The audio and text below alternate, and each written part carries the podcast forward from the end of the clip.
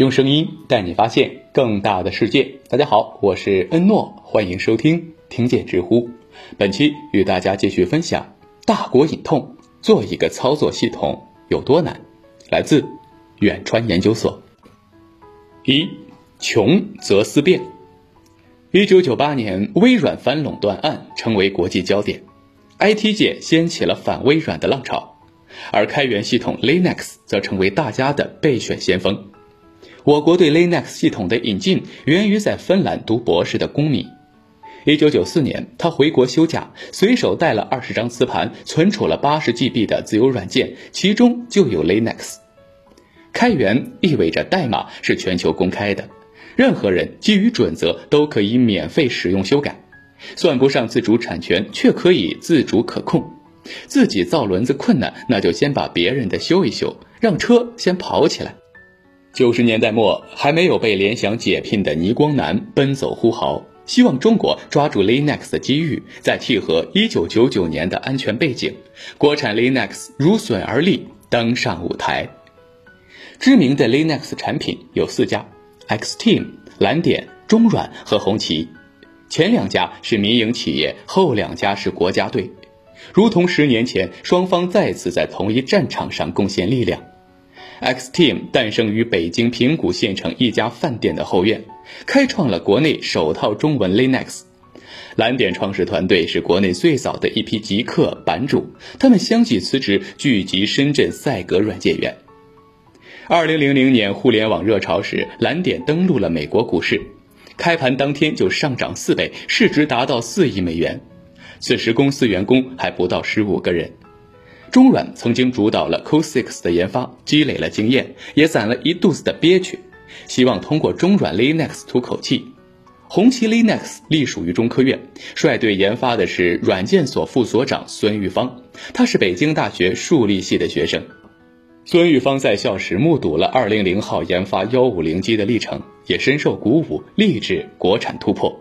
他带着同事们历经三年研发，在一九九九年下旬发布了红旗 Linux。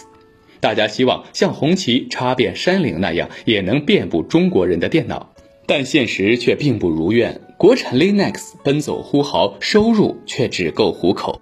二零零一年十二月，北京方面为了提高信息正版化，准备采购一批办公软件，操作系统的绣球也准备抛给业界一哥微软。几个月后，微软刚和上海签订了七千多万元的订单，因此对此次招标也是志在必得。当时意气风发的微软要求北京采购 XP 系统，而该系统才刚发布两个月，就已经修补了几次重大漏洞，而且微软要求必须绑定 Office 软件一起买，不然就得系统涨价。横竖都是多出钱，还得当实验小白鼠，北京市政府显然不乐意。但微软态度强硬，甚至部委内领导专门去做通融，最后也只能对采购人员无奈表示：“你们看着办吧。”一边是美国公司技术优秀但态度傲慢，另一边是国产公司踉跄起步含泪化缘，再加上政府内部也有呼吁支持国产的声音，结果已经显而易见：不争馒头争口气，何况还有个窝头。十二月二十八日，北京市政府正式宣布采购方案已定，从系统到应用软件，国产备胎全面上位，微软颗粒无收。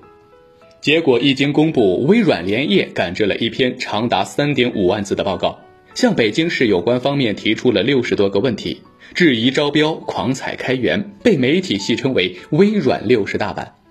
然而，北京市政府却矜持不语。微软大中华区几番公关也毫无效果，微软总部看在眼里，急在心里，赶紧派出了被誉为比尔盖茨战略顾问的克瑞格蒙迪。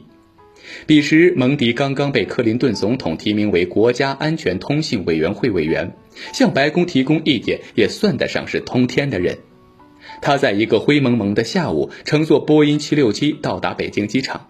第二天便带着大中华区、中国区总裁等一干人马来到了科技部，接待微软使团的也是高规格、高档次，有部长、有八六三计划专家、有院士以及红旗 Linux 的总工程师等。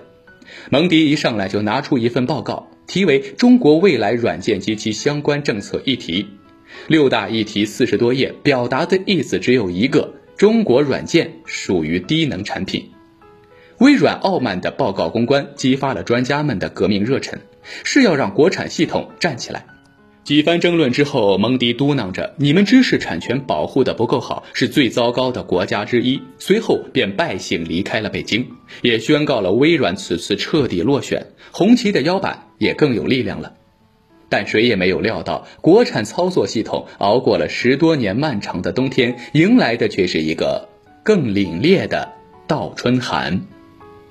好了，本期的分享先到这里，感谢收听，欢迎关注、订阅、点赞、转发，我是恩诺，我们下期再见。